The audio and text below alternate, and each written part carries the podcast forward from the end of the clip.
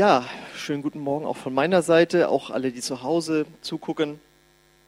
Äh, wir haben letzte Woche eine Predigtreihe gestartet. Wer nicht dabei sein konnte, sei daran erinnert oder beziehungsweise darauf aufmerksam gemacht. Die trägt den Titel Leben im Sieg, dem Bösen widerstehen.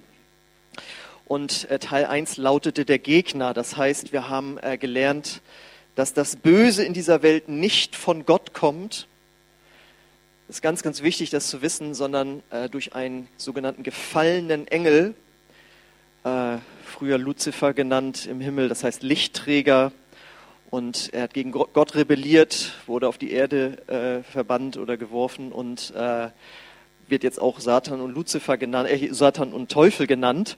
Und das ist ja ein Thema, wo man so sagt, so Mann, das hört sich ja ein bisschen gruselig an, aber für uns Christen sollte das ein ganz normales Thema sein. Wir sollten uns da nicht von Horrorfilmen oder Heavy Metal Covern irgendwie leiten lassen, sondern von der Bibel. Und wir sollten auch immer wieder uns daran erinnern, der Teufel ist nur ein gefallener Engel. Er ist nicht Gott.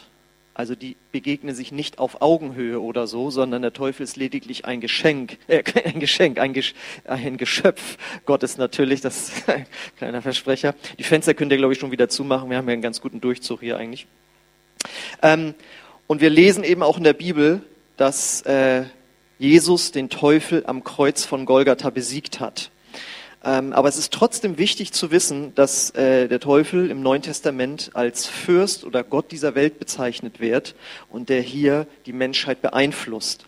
Und wir waren gestern gerade wieder auf der Straße und haben mit Leuten geredet und wieder kam die Frage, ja, also an Gott habe ich Schwierigkeiten zu glauben, denn wenn es ihn gäbe, warum gibt es denn all das Böse und Schlechte in der Welt? Und da haben wir sie natürlich eingeladen, äh, auf unsere Homepage mal zu gehen und sich äh, jetzt eben auch diese Predigtreihe anzugucken, wo man zuerst denkt, naja, das ist doch, hört sich doch gruselig an. Nein, das ist eigentlich die große Erkenntnis, die die Menschheit braucht. Das Schlechte, was hier passiert, ist nicht von Gott verursacht. Und wir, die wir Christen sind, müssen uns immer wieder daran erinnern, Jesus hat den Teufel besiegt und wir dürfen auf der Siegerseite mit ihm stehen. Darauf können wir uns äh, berufen. So, äh, wir wollen jetzt das Thema aber nochmal vertiefen und es ist natürlich klar, wenn man da drei bis vier Themen drüber macht, wo man immer wieder was über das Böse hört, es geht mir nicht darum, dass wir uns darauf fokussieren, aber wir müssen auch unseren Gegner einfach kennen und dann auch eben, wie wir uns wehren kennen. Und deswegen heißt das Thema heute äh, Teil 2 das Schlachtfeld. Und dass es so etwas gibt, habe ich mir nicht ausgedacht, sondern auch das äh, steht in der Bibel, nämlich im Epheserbrief Kapitel 6, die Verse 11 bis 12. Da sagt Paulus, Paulus, legt die komplette Waffenrüstung Gottes an, damit ihr allen hinterhältigen Angriffen des Teufels widerstehen könnt. Denn wir kämpfen nicht gegen Menschen aus Fleisch und Blut, sondern gegen die bösen Mächte und Gewalten der unsichtbaren Welt, gegen jene Mächte der Finsternis, die diese Welt beherrschen und gegen die bösen Geister in der Himmelswelt. Also, wir haben zu kämpfen. Wir kämpfen. Und das ist das, was viele nicht wissen oder vergessen haben. Und manchmal kommt es mir so vor, dass wir dann so sind wie, sag ich mal, ahnungslose Zivilisten, die sich auf einmal auf einem Schlachtfeld wiederfinden. Also, was ist ich, kommst um die Ecke und da wird geschossen und die so, aua, was ist denn hier los? Ich wollte hier einkaufen gehen und hier wird scharf geschossen. Ja, oder die verletzt werden, da geht eine, geht eine Bombe hoch oder es kommt jemand an mit Schwert, dann kämpft man heute ja nicht mehr, aber das ist ja ein Bild aus der Antike eben auch. Ähm, ja, also, dass wir uns so ahnungslos manchmal äh, hier in der Welt bewegen, eben auch als Christen. Äh, und wir müssen realisieren, ob wir es wollen oder nicht wir befinden uns auf einem Schlachtfeld, wir befinden uns in einem Kampf. Da kann man sich nicht wegdrücken. Da kann man nicht sagen, ja, äh, ich fahre in Urlaub auf, nach Teneriffa oder ich gehe auf irgendeinen Ort der Welt, an die Antarktis, wo es keinen Kampf gibt oder so. Äh, der Kampf tobt überall. Und je eher wir das realisieren, umso besser wird es uns gehen, weil wir eben erkennen, das sind die Schliche, mit der der Feind uns versucht zu attackieren. Und dann kommen wir auch besser drauf. Und wir müssen eben ganz klar sagen, wir haben einen Gegner, der uns am liebsten tot sehen möchte. Der uns nicht nur ein bisschen ärgern möchte, sondern er hasst die Menschheit, seit es sie gibt, abgrundtief. Und deswegen wurde er auch, äh, bevor Jesus dann kam, äh, als der Herr des Todes auch bezeichnet. Und all die Kriege, wo Millionen Menschen gestorben sind, das sind seine Werke. Ja? Und ähm, er meint die Sache wirklich ernst. Er hasst die Menschheit, seit es sie gibt. Und wir dürfen aber wissen, Jesus liebt die Menschheit, seit es sie gibt. Und deswegen hat er sich aus dem Himmel aufgemacht, ist auf die Erde gekommen, was wir Weihnachten feiern, um uns zu erlösen, äh, zumindest mal erstmal für unser persönliches Leben, von der Macht des Feindes. Aus der Welt ist er noch nicht hinausgeworfen, aber wir können uns gegen ihn verteidigen, wir können uns wehren, weil Gott uns so sehr liebt und uns da nicht alleine gelassen hat. Und die Frage ist ja, was, was ist jetzt noch, wenn, wenn ich sage, der Teufel hasst die Menschen, was, was, was hat er vor? Der Teufel will Gott beweisen, dass die Menschen nur dann zu Gott umkehren oder mit ihm leben, wenn es ihnen gut geht aber sobald sie unter Druck kommen, fallen sie von ihm ab. Das lesen wir in dem Buch Hiob im Alten Testament, äh, wo der Teufel, weil er ein legales Anrecht hier bekommen hat auf der Erde, weil die Menschen, Adam und Eva, Hochverrat begonnen, begonnen, äh, begonnen haben und äh, ihm die Macht übergeben haben, weil sie ihn zum Herrn gemacht haben. Deswegen darf er vor dem Thron Gottes erscheinen und uns verklagen. Und auch, er sagt dann eben, die vertrauen dir doch deswegen nur oder leben doch nur mit dir, weil es ihnen gut geht. Ja? Und das ist das, äh, was, was er beweisen möchte, dass wir nicht auch ohne diese Dinge, die manchmal äußerlich gut sind, trotzdem an Gott dranbleiben. Und deswegen müssen wir uns jetzt angucken, worin bestehen seine Schlichen, seine Herausforderungen für uns, seine Versuchungen. Ähm, und auch ganz wichtig nochmal, es geht hier heute nicht um irgendwie Dämonisierung oder so. Also keiner braucht Angst haben, wenn er heute Abend ins Bett geht oder so. Ähm, sowas passiert nur, wenn du dich mit Okkultismus, Esoterik auseinandersetzt, harten Drogen oder sonst wie in Süchte reingehst, dann kann es schon ein bisschen eng werden. Äh, dann kommst du unter Zwänge nämlich. Aber so äh, sind wir erstmal nur unter einem Einfluss. Das Thema möchten wir aber trotzdem auch äh, berücksichtigen, nämlich Jutta wird übernächsten Sonntag nochmal aus ihrem Leben erzählen, wie sie erlebt hat, als sie sich mit Esoterik in ihrem früheren Leben eingelassen hat, äh, was das mit ihr gemacht hat, aber wie Jesus sie da auch befreit hat. Also heute geht es nicht um äh, in dem Sinne Dämonisierung oder sowas, braucht, braucht keiner irgendwie Angst haben oder so, sondern es geht darum, wie arbeitet der Feind und wie macht Jesus uns frei. Das heißt, es geht um unseren normalen Alltag. Und in unserem normalen Alltag geht es in erster Linie um unsere Gedankenwelt. Ja, darum geht es. Und das lesen wir in Epheser Kapitel 2, Vers 2. Da sagt Paulus, ihr habt genauso in der Sünde gelebt wie der Rest der Welt, beherrscht vom Satan, der im Machtbereich der Luft regiert. Er ist der Geist, der in den Herzen derer wirkt, die Gott nicht gehorchen wollen. Daraus können wir lesen, wenn es da heißt, äh, er, ist, er regiert im Machtbereich der Luft. Das bedeutet, unsere Atmosphäre ist angefüllt mit Kräften, die in unsere Gedankenwelt hinein, wenn du so willst, funken können. Man könnte auch sagen, sie versuchen, unsere Gedankenwelt zu inspirieren. Inspiration ist ja eigentlich irgendwie erstmal was Positives.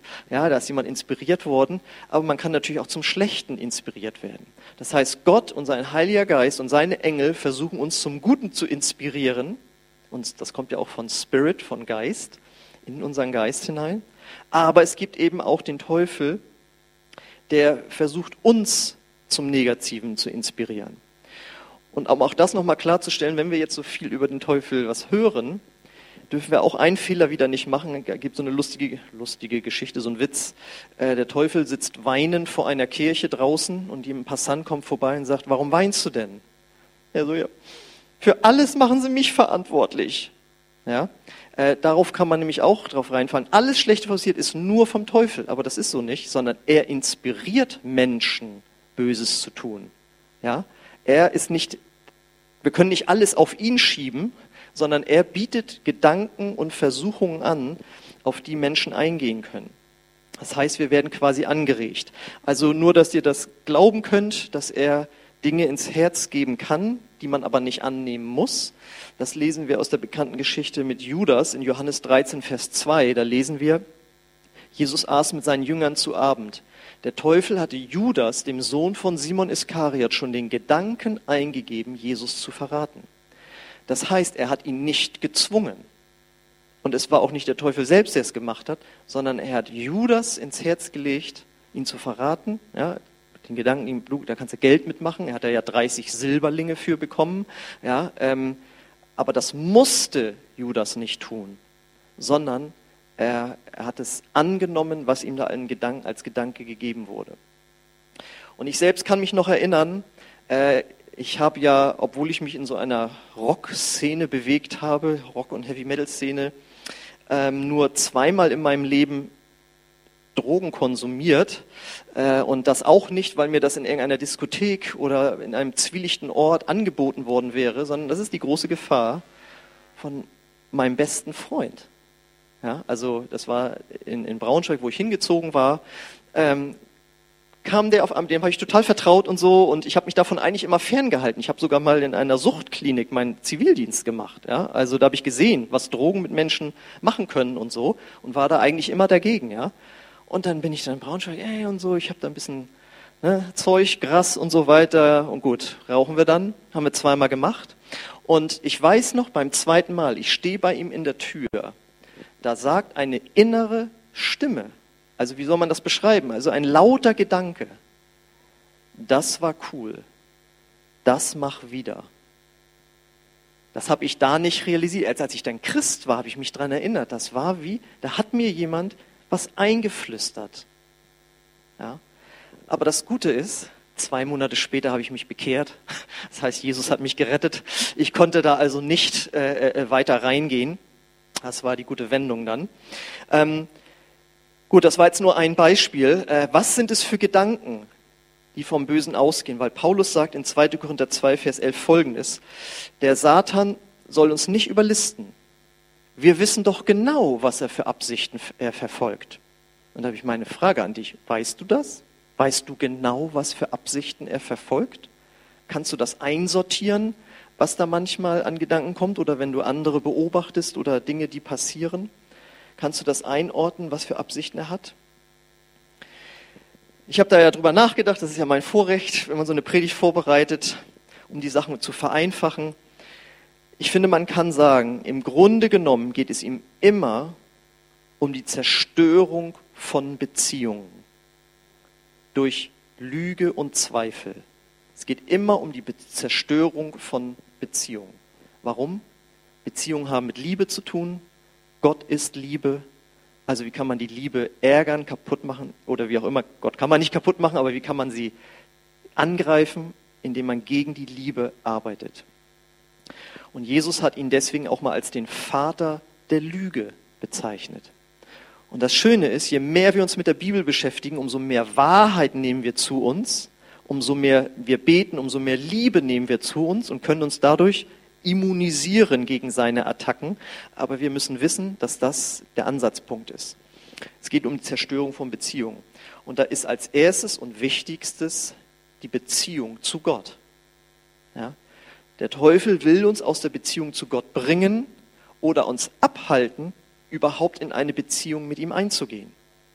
Das heißt, wenn Menschen noch nicht mit Jesus eine Liebesbeziehung eingegangen sind, noch nicht angefangen haben, an ihn zu glauben, noch nicht ihm das eigene Leben gegeben haben, dann streut der Teufel Zweifel erstmal überhaupt an die Existenz Gottes rein, daran, dass Jesus natürlich auferstanden ist, oder er bringt Zweifel rein, ob dieser Gott, wenn es ihn denn gibt, überhaupt gut ist. Lohnt es sich dann überhaupt mit dem Gott zu leben? Das sind die Zweifel, mit denen er kommt. Und dazu hat er bestimmte Theorien in die Welt gesetzt, wie die Welt entstanden ist, wie die Menschheit entstanden ist. Und diese Theorien kommen ohne einen Gott aus, absolut. Und wenn man diese Gedanken angenommen hat, ist es natürlich sehr schwer, wenn dann jemand kommt und sagt, du, ich glaube, Gott hat alles erschaffen. Nein, das wissen wir doch, selbst erschaffene Universen und dann Mutation, Survival of the Fittest und so weiter, das geht auch ohne. Ja.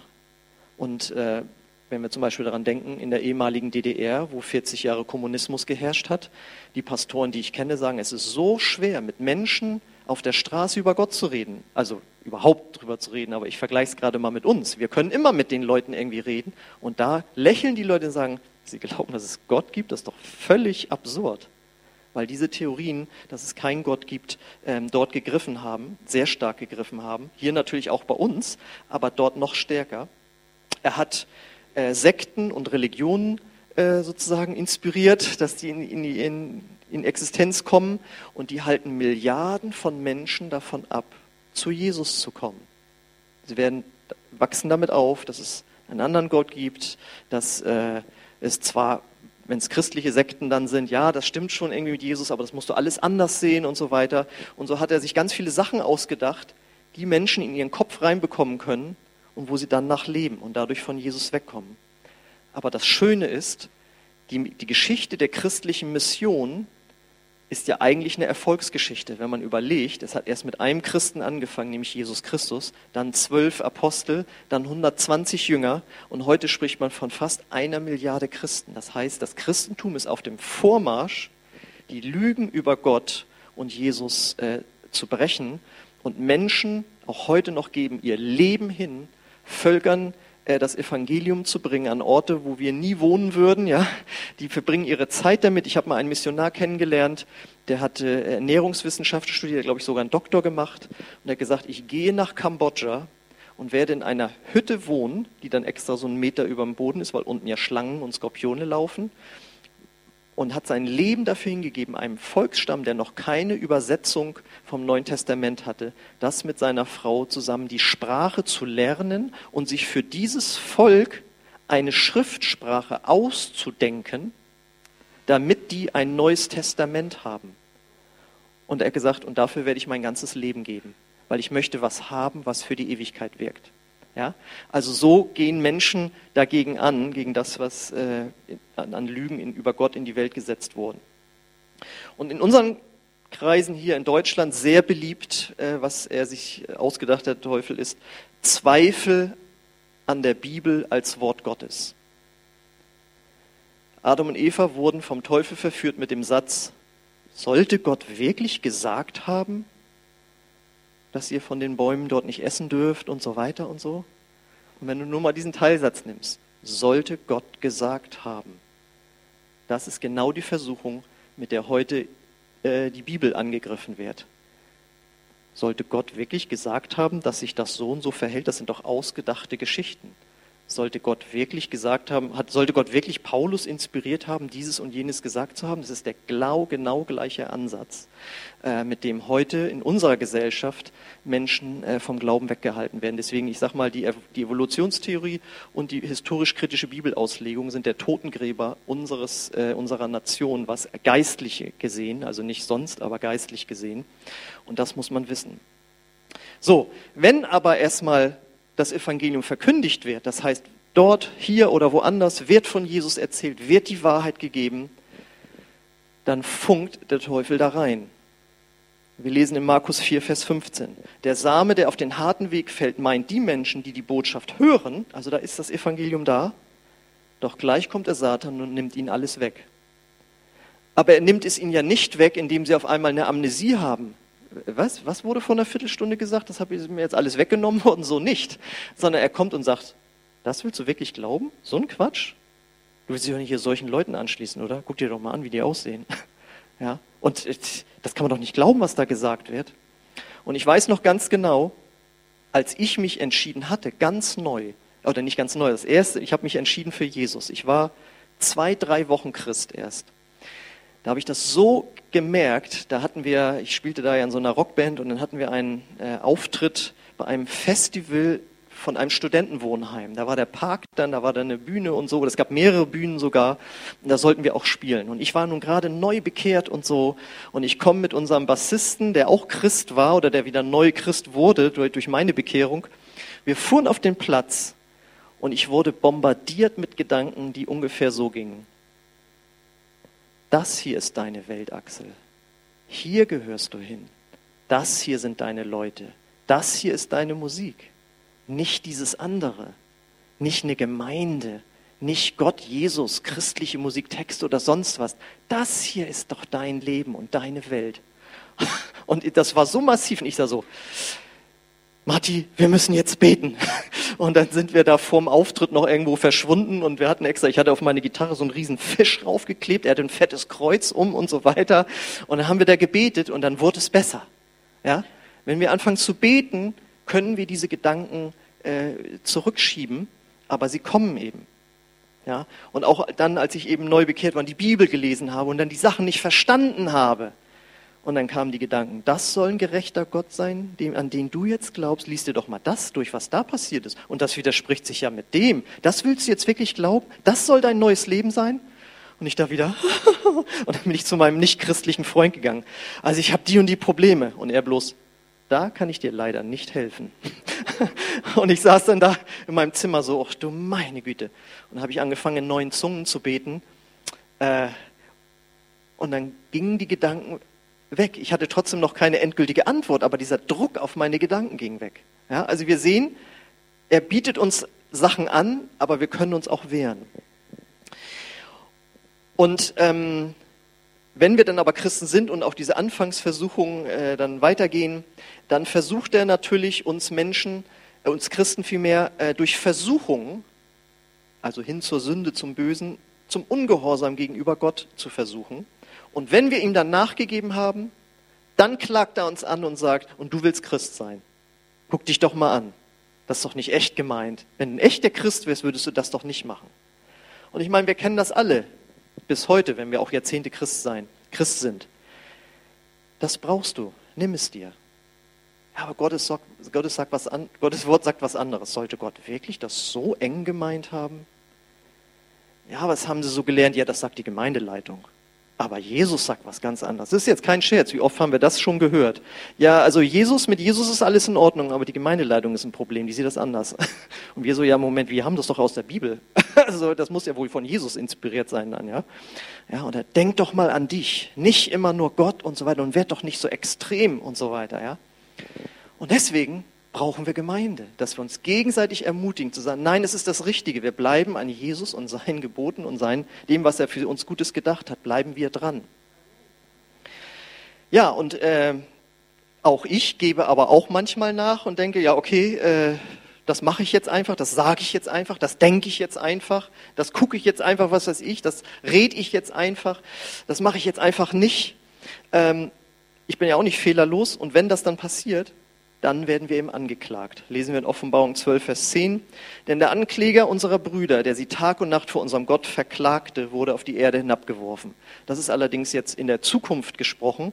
Dann wird der Teufel auch nicht mehr vor dem Gottes erscheinen dürfen, um uns zu verklagen. Aber in der Zwischenzeit tut er das halt. Und darüber haben wir neulich die Predigt gehört, was Jesus jetzt für uns tut. Sobald wir versagen, tritt er im göttlichen Gerichtssaal als unser Verteidiger auf und sagt, ich äh, hier, der darf gar nicht angeklagt werden, der ist nämlich äh, schon freigesprochen oder der ist schon mal verurteilt worden und deswegen muss die Klage abgewiesen werden. Und dann spricht der Heilgeist mit uns, dass wir natürlich anfangen, Dinge in unserem Leben auch zu verändern und abzulegen und stärker im Geist zu werden. Und eine bevorzugte, ein bevorzugter Angriffspunkt ist, gerade jetzt in dieser Pandemie des Teufels ist, Menschen von der Ortsgemeinde abzutrennen. Ja? Wie geht ein Raubtier vor, das ein Tier haben möchte, das äh, ja, gibt ja so diese Filme Serengeti und so weiter. So, ne? Habt ihr mal immer gesehen? Mein Bruder hat jetzt Disney Plus und dann gab es da irgendwie hier National Geographic oder so und habe ich da so ein, mit meiner Nichte zusammen musste ich dann so, ein, so einen Tierfilm gucken irgendwie so. Ne? Und dann äh, die sind ja ultra brutal diese Filme immer, ne? Also wenn mit beschaulicher Musik wie der Tiger da durchschleicht und so weiter und dann schnappt er sich das Tier aber nur das Tier, das nicht mehr in der Herde ist, das er von der Herde losgelöst hat. Ja, was soll dieser Vergleich? Er steht in der Bibel, 1. Petrus 5, Vers 8. Seid nüchtern, wacht. Euer Widersacher der Teufel geht umher wie ein brüllender Löwe und sucht, wen er verschlingen kann. Und das kann er am besten bei denen, die sich aus der Gemeinschaft einer Gemeinde herausgelöst haben. Und äh, gerade jetzt die Corona-Zeit ist da ganz gefährlich, weil man konnte ja teilweise nicht kommen. Und in der Hobkirche haben sie letzte oder vorletzte Woche hat jemand ein Zeugnis gegeben, dass er wegen, weil er nicht mehr in den Gottesdienst gekommen ist, sich im Internet mit geistlichen Sachen beschäftigt hat, wo er dann gerade noch rechtzeitig gemerkt hat, dass das sektiererisch war. Ja, also er hat es nicht gemerkt. Und jemand anders sagte, ja, und wir haben gar nicht gemerkt, dass er ja nicht mehr gekommen ist, weil es sind ja so viele nicht mehr gekommen. Und deswegen ist das ein neben vielen anderen Sachen ein ganz schlechter Nebeneffekt für die Christen, dass sie gelernt haben, zu Hause vor alleine, äh, mit der Familie vielleicht oder so, aber in der Familie hast du immer die gleiche Meinung meistens. Ja? Du brauchst die Gemeinde, wo auch jemand mal eine andere Meinung hat. Sogar manchmal von vorne. Manchmal werden sogar Sachen gepredigt, die einem nicht passen. Ja? Deswegen versuche ich ja alles mit der Bibel zu begründen. Ne? Aber das Schöne ist, er hat die Kurve bekommen und ist wieder voll dabei. Äh, aber das soll uns allen eine Warnung sein, ähm, was passieren kann. So, es, wir haben jetzt gehört, er versucht die, äh, die Beziehung zu Gott äh, zu zerstören. Und natürlich, das nächste ist, er versucht die zwischenmenschlichen Beziehungen kaputt zu machen. Freundschaften, Ehen, Familien, Kollegien, Kirchengemeinden, sogar ganze Nationen gegeneinander aufzubringen. Wobei man sagen muss, die Kirchen sind ihm natürlich besonders wichtig. Denn die Kirche ist die einzige Organisation, die das Evangelium verbreitet. Und wenn er die entzweit bekommt, dann ist er besonders glücklich. Aber dafür haben wir ja den Heiligen Geist und das Wort Gottes, dass wir da sensibilisiert wird, aufeinander aufpassen. Äh, wenn die zwischenmenschlichen Beziehungen angegriffen werden, geht es immer darum, dass Zweifel gesät werden an dem, dass der andere äh, es gut meint. Ja, es werden Zweifel an der Integrität gesät. Es wird angestachelt von ihm zum Neid, zur Eifersucht, zum Stolz, zum Hass, zum Missbrauch. Und ihr kennt ja dieses Kopfkino, das anlaufen kann, äh, wenn man im Streit mit irgendwie jemand ist oder jemand hat was gesagt oder jemand hat was nicht gesagt. Was das dann alles zu bedeuten hat und so. Und ich sage nicht, das ist auch nochmal ganz wichtig, äh, dass es nur Gedanken von Gott und Gedanken vom Teufel gibt. Ich würde sagen, jetzt ist jetzt meine Schätzung mal, sagen wir mal, 90 Prozent sind einfach unsere eigenen Gedanken. Aber in diesen eigenen Gedanken flüstert der Feind rein und flüstert auch Gott seine Gedanken rein. Und wir können entscheiden, ob der Anteil von Gottes Gedanken sehr viel höher ist. Wie machen wir das? Indem wir das Wort Gottes lesen. Wie jemand mal sagte, willst du mal Gott mit akustisch hörbarer Stimme hören? Oh krass, ja, das wäre voll hart, das mal zu erleben. Ja, lies dir mal laut die Bibel vor. Dann hörst du Gott mit akustisch hörbarer Stimme sprechen. Ja, das bin doch ich. Ja, aber es ist Gottes Wort. Und je mehr du Gottes Wort liest und je mehr du betest, umso mehr wird Inspiration von Gott herkommen. Ähm, und das ist natürlich auch krass, das hast du sicherlich auch schon mal, ist dir sicherlich auch schon mal passiert. Der Teufel kann dir auch einen Gedanken geben, den du dann sogar aussprichst einem anderen gegenüber und hast dich dann zum seinem Sprachrohr gemacht. Ja, das ist bei jedem Streit oder bei jeder Versuchung der Fall, wo wir mit involviert sind. Das kann natürlich auch passieren. So, und das Dritte ist, was er an Beziehung zu versucht zu zerstören, ist die Beziehung zu uns selbst. Minderwertigkeitsgedanken über einen selbst, was man alles nicht kann, wie man nicht aussieht oder wie auch immer. Entmutigung, das schaffst du nicht, das wird nichts, das wird alles ganz schlimm und schrecklich. Und das führt bei Menschen zu Depressionen und zu noch Schlimmerem. Und deswegen, weiß ich noch, äh, sagte mal jemand, wenn du mit schwermütigen Gedanken zu tun hast, ja, und die können ja morgens, kann das ja schon anfangen, nimm dir eine Zeit, Gott zu danken. Ja, und du wirst merken, wie sich die negativen Gedanken umkehren, du, weil dein Blick auf das Gute gewendet wird. Ja? Beschäftige dich mit dem, was Gott über dich sagt, und diese Gedanken werden weniger werden. Und wenn ich das jetzt so auferzählt habe, Gott, äh, der Teufel versucht die, äh, die Beziehung zu, Gott zu, untereinander und zu einem selbst zu zerstören, dann ist das genau das Gegenteil von dem, was Gott möchte. Denn Gott sagt ja, das größte Gebot lautet, du sollst Gott lieben, deinen Nächsten wie dich selbst. Und genau das versucht er umzukehren. Weil das, was Gott will, ist Liebe und der Teufel will immer das Gegenteil von dem, was Gott will. Und deswegen sagt, Jesus auch, sagt Gott ja auch, wenn wir aus der Liebe rausgehen, dann befinden wir uns auf einem, auf einem Terrain, äh, wo der Teufel eben besonders wirkt. Und ähm, dazu gehört natürlich auch, dass er einfach uns auch die Lebensqualität mindern möchte, indem er Ängste und Sorgen schürt. Und Gott macht genau das Gegenteil. Ermutigung, nach vorne blicken, verheißungsvoll sein und so weiter. Aber der Teufel versucht uns Angst zu machen, äh, uns Sorgen zu geben. Wir lesen in 2 Timotheus 1, Vers 7. Denn Gott hat uns nicht einen Geist der Furcht gegeben, sondern der, einen Geist der Kraft, der Liebe und der Besonnenheit. Ja, das sind drei Sachen, die hier aufgezählt werden. Mit Gott haben wir Kraft, Liebe und Besonnenheit, Dinge richtig einzuordnen. Aber wir müssen eben auch lesen, dass da steht, es gibt einen Geist der Furcht. Ja? Also den gibt es auch. Äh, und wie gesagt, da rede ich nicht von Dämonisierung, sondern einfach das wird schrecklich werden nächste Woche. Das Gespräch morgen wird furchtbar werden. Und, ach ja, stimmt, ja, wie der schon wieder drauf ist und so. Und Gott sagt, nein, das wird nicht furchtbar werden, es wird vielleicht anstrengend, aber ich bin ja mit dir. Und so geht der Kampf hin und her. Und ich will damit auch nicht sagen, nochmal, dass jeder Gedanke irgendwie von einem Dämon ist. Der Teufel ist ja sehr intelligent und er kennt uns genau. Er kennt unsere Kindheit, unsere Jugend, er weiß, wie wir ticken und wo er vielleicht mal nur mal einen Gedanken reingehen muss und dann zieht er schon wieder weiter und bei uns geht das Karussell los und wir befeuern das dann noch. Ja, also nicht, dass du denkst, hier die ganze Zeit steht irgendwie jemand neben dir oder so, sondern der kann einfach mal was rein und dann zieht er zum nächsten.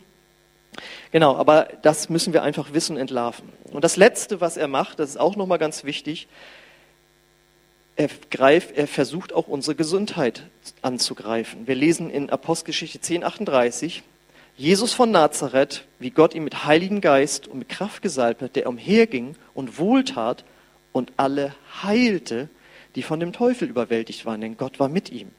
Ja, und auch wie oft wird da gesagt, warum bin ich jetzt krank? Warum hat Gott das zugelassen? Und wie auch immer all diese Dinge und immer eine Anklage gegen Gott. Und Gott sagt, Moment mal, das ist nicht von mir. Ich bin im Heilungsgeschäft, deswegen habe ich Jesus gesandt. Das ist die Antwort darauf und nicht ja, andere Dinge. Und ich will auch nicht jede Krankheit in dem Sinne dämonisieren, äh, dass dahinter ein Geist oder so steckt, ja, sondern wir leben in einer gefallenen Schöpfung, wo es auch Gendefekte gibt, wie auch immer, ja, wo es Umweltzerstörung gibt, ja, und, und, und wenn es kalt wird, sollte man eben nicht in Unterhose rumlaufen, da erkältest du dich, da kannst du nicht sagen, ach, der Teufel wieder und so weiter, ja. Da müssen wir schon vernünftig bleiben, aber wir müssen wissen, dass uns das passiert, das ist nicht etwas, was Gott für uns möchte und dagegen können wir uns im Namen Jesu wehren. So, also wir, ich hoffe, wir haben jetzt, wir sind jetzt sensibilisiert worden. Wir sind in einem Kampf. Das ist nicht zu leugnen, das sind die Fakten, die die Bibel sagt. Und ich habe jetzt ja schon oft reingebracht, dass Gott uns hilft und das werden wir beim nächsten Mal nochmal vertiefen. Der dritte Teil wird es darum gehen, welche Waffen Gott uns gegeben hat. Ähm, aber hier nochmal zur Ermutigung, in 1. Johannes 3, Vers 8 steht, aber wenn, so, ist das nicht mehr der Vers? Habe ich nicht mehr drin? Ein zurück noch? Oder habe ich den? Aber da steht auf jeden Fall 1. Johannes 3, Vers 8. Aber wenn Menschen sündigen, zeigt das, dass sie zum Machtbereich des Teufels gehören, der von Anfang an gesündigt hat. Doch der Sohn Gottes kam, um die Taten des Teufels zu vernichten. Und deswegen können wir uns freuen darüber, dass wir die Sachen durchblicken. Auch wenn dir vielleicht ein bisschen unangenehm wurde jetzt zwischendurch. Es geht darum, wir müssen durchblicken, was passiert in dieser Welt, in unserem Leben. Und wir können uns dagegen wehren. Und wir werden beim nächsten Mal hören, dass wir durch fünf Gs, nämlich Glaube, Gebet, Gottes Wort, Gemeinde und Gehorsam, ein sicheres Leben führen können in Gott, wo wir uns wirklich den Attacken zur Wehr sitzen können. Das heißt nicht, dass nicht auch wir herausgefordert sind, aber wir brauchen keine Angst zu haben irgendwie vor dem Feind, sondern diese Predigt diente heute dazu, ihn zu entlarven.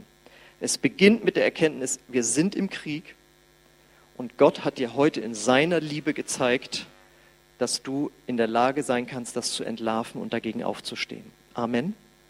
Okay, ihr dürft schon mal auf die Bühne kommen. Und wir wollen jetzt das Positive äh, daran sehen und uns darüber klar werden, wenn wir alle mit einer inneren Erkenntnis darüber leben, dass nicht Gott uns was Böses will und dass wir nicht irgendwie Vollidioten sind, sondern dass wir eben in einer Welt leben, wo jemand ist, der es böse äh, mit der Menschheit und auch uns meint, dann kommen wir automatisch auf den Punkt, ja, wie kann ich mich dagegen wehren? Und dann fangen wir an, zu Jesus zu gehen. Dann fangen wir an, auf Jesus zu blicken und müssen forschen, was für Abwehrwaffen hat er uns gegeben. Und dann werden wir geistlich stark. Und dann haben wir auf einmal das, das, das Ding, dass wir in schwierigen Situationen siegreich sein können, wo alle anderen Arbeitskollegen oder Verwandten sagen, wie kannst du jetzt noch gut drauf sein? Weil ich gelernt habe, Jesus im Sieg zu leben. So wie wir eben gehört haben, ohne Jesus durch diese Pandemiezeit zu gehen, das ist ja furchtbar. Aber wir haben Jesus und können den Herausforderungen anders begegnen. So, und da möchte ich gerne jetzt natürlich auch für euch beten. Ich lade euch ein, dazu aufzustehen. Und die Frage ist jetzt, hast du durch das, was ich jetzt gesagt habe, oder was das Wort Gottes vielmehr gesagt hat, erkannt, wo in deinem Leben oder in deinem familiären oder gemeindlichen oder betrieblichen, schulischen Umfeld der Feind wirkt, weil er Menschen gebraucht oder sie beeinflusst durch Gedanken wo keine guten Dinge geschehen. Wenn das so ist, dann hast du ihn damit entlarvt, dass du das verstanden hast. Und du kannst jetzt für diese Menschen beten. Du kannst für dich selbst beten lassen. Und vor allen Dingen kannst du den Sieg Gottes über deinem Leben proklamieren. Das möchte ich gleich jetzt für euch tun, möchte aber auch schon wie immer fragen, kennst du den Gott schon, diesen Jesus, der den Teufel besiegt hat, auch wenn du zu Hause zuguckst? Wenn du den noch nicht persönlich kennst, dann ist schwierig. Aber wenn du ihn kennenlernst, wird Sieg in dein Leben reinkommen. Du wirst merken, dass deine Gedanken Gefühle sich verändern können. Und deswegen möchte ich dich auch heute einladen, Jesus in dein Leben aufzunehmen. Das werden wir am Ende der Gebetszeit machen und dann möchte ich gemeinsam mit dir beten. Du kannst dich schon mal überlegen, ob du das möchtest, dass Jesus der Herr deines Lebens wird, dass du an den Sieg Gottes angeschlossen wirst. Aber für alle anderen, die jetzt schon Ja gesagt haben zu Jesus, lade ich euch ein, äh, die Augen zu schließen. Ich möchte gerne äh, beten für was immer es ist jetzt in deinem Leben, dass einfach der Heilige Geist dich jetzt nochmal ganz neu berührt und dich ermutigt und stärkt, dagegen anzugehen. Und Vater im Himmel, ich danke dir dafür, dass du uns das Wort Gottes gegeben hast und dass wir erkennen können, in welchem Kampf wir stehen, aber dass wir nicht alleine sind, sondern dass wir dich haben. Und ich bete jetzt für jeden Einzelnen, der jetzt hier ist, dass du ihm die Augen des Herzens öffnest, wo er oder sie angegriffen ist und gedacht hat, na, so bin ich halt und so ist meine Lebenssituation halt und so war das schon immer und das muss man halt ertragen. Nein, sondern es soll entlarvt werden und es soll der Sieg Jesus da reinkommen. Komm, Heiliger Geist, und sprich du jetzt in unsere Gedanken rein. Und im Namen Jesus gebiete ich dem Feind zu schweigen. Und in dem Namen Jesus befehlen wir unsere eigenen Gedanken unter den Gehorsam von Jesus und wollen jetzt in dem Namen Jesus unseren Geist dafür öffnen, von dir zu hören. Komm, Heiliger Geist, und sprich du jetzt, inspiriere du uns, sprich in unsere Gedanken. Danke, Herr, dass du das jetzt tust. Oft über das eigene Leben, über das Leben des Ehepartners, über die Gemeinde, über unser Land. Und dass du kommst mit deiner Wahrheit und mit Dankbarkeit und mit Zuversicht, mit Siegesgewissheit, mit neuem Vertrauen, dass unsere Gebete etwas bewirken in unserem Leben und im Leben von anderen, dass wir Sieg haben können. Ich rufe jetzt den Sieg von Jesus über jedem Einzelnen von euch aus und sage, der Feind muss jetzt gehen mit seiner Bedrückung, mit seiner Finsternis und eben auch mit seinen Lügen. Und ich bete, Heiliger Geist, komm du mit der Wahrheit, die uns frei macht. Erinnere uns an Bibelstellen, die wir vor langer Zeit schon gehört und gelesen haben. Mach sie uns ganz neu lebendig.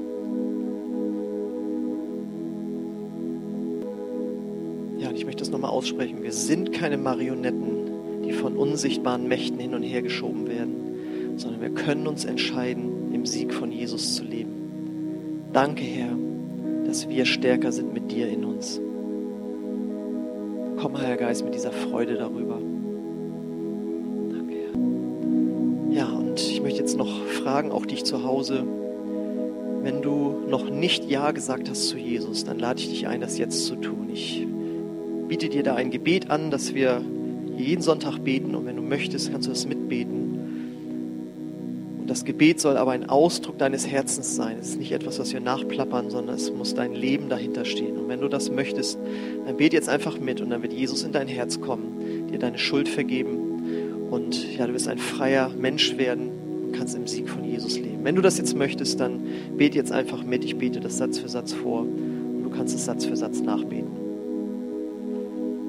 Jesus, ich komme jetzt zu dir und ich danke dir für deinen Sieg. Danke, dass du für mich am Kreuz gestorben bist. Vergib mir meine Schuld und komm du in mein Herz. Ich will mit dir leben. Ich will in deinem Sieg leben. Danke, dass du jetzt mit mir gehst. Wir wollen jetzt Gott nochmal die Ehre geben dafür, was er in unserem Leben getan hat und noch tun wird. Sing das einfach im Glauben mit, egal wie du dich fühlst.